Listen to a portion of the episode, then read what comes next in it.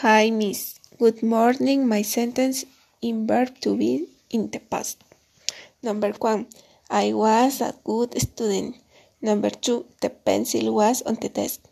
Number three, she was absent from class yesterday. Number four, the child was in the garden. Number five, it was a pleasant day.